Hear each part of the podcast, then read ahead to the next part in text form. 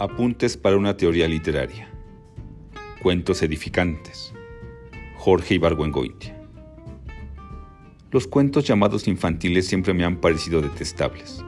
Cuando era chico, una mujer que estaba encargada de entretenerme me contaba con bastante frecuencia el de Caperucita. Ella lo terminaba de esta manera. Son para comerte mejor. Y diciendo esto, el lobo saltó de la cama, se abalanzó sobre Caperucita y ya se le iba a comer cuando llegó un cazador y lo mató. Colorín colorado. ¿Cómo que llegó un cazador y lo mató? Si no había cazadores en ese cuento. ¿Cómo va a aparecer uno de ellos en el momento culminante para salvar a Caperucita? Esto, que yo percibía con mucha claridad cuando era chico, es lo que se llama plumero en jerga guionística. Un elemento que aparece al final y arregla todo, generalmente de manera insatisfactoria. En el fondo de mi alma yo quería que el lobo se comiera a Caperucita, que me parecía una niña estúpida que pasaba la mitad del cuento haciendo monerías y después era incapaz de reconocer a su abuela. Había otro final que era todavía peor, que consistía en dejar que el lobo se comiera a Caperucita. Después, el cazador mataba al lobo, le abría la panza y de allí salían no solo Caperucita, sino la abuela y las fresas, sanas y salvas. Esto ya es demasiado. Los cuentos que me gustaban eran muy diferentes. Uno, que recuerdo con mucha vividez, me lo contó mi tío Pepe Padilla hace 36 años.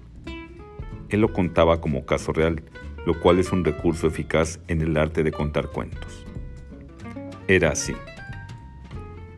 Doña Chonita N., que vivía en la casa aquella que ves allá, dar la composición del lugar es muy importante. Era una mujer gorda, que acostumbraba a comer cantidades fenomenales de...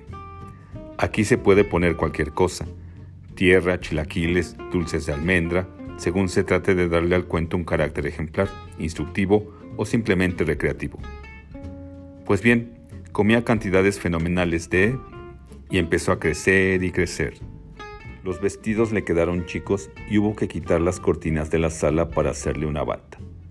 Para sentarse necesitaba dos camas. El día en que quisieron sacarla de paseo hubo que tirar un muro, y cuando llegó a la calle paró el tránsito. Por fin la familia decidió llamar al doctor. El doctor la escultó, dando vueltas alrededor de ella, apretujándose contra las paredes. ¿Cómo se siente, doña Chonita? Muy fatigada, doctor. El doctor recetó un cocimiento de ipecacuana y pronosticó, ya verán cómo con esto se alivia. Se mandó a hacer la receta y se empezó a darle las cucharadas, que ella tomaba con mucha resignación, porque estaba harta de su gordura. Pero los resultados fueron inesperados. Esa noche, la enferma sintió náuseas y empezó a arrojar unos animalitos color de rosa, con cuatro manitas y unos ojitos negros, con los que miraban para todos lados. Corrían como liebres y se escondían en las rendijas.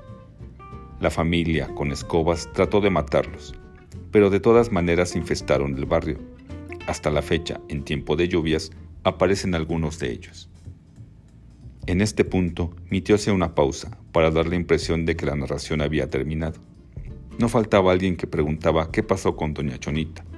Entonces él contestaba, falleció aquella misma noche. Este cuento, conviene advertir, es de origen guanajuatense. Pero retirémonos un poco y tratemos de ver el cuento en conjunto y en perspectiva. Tiene virtudes.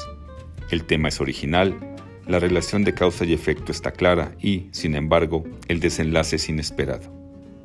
No ocurre como en el de Caperucita, en el que de antemano sabemos que un lobo, a pesar de ser más fuerte, más feroz y mucho más inteligente, no tiene la menor probabilidad de vencer a Caperucita.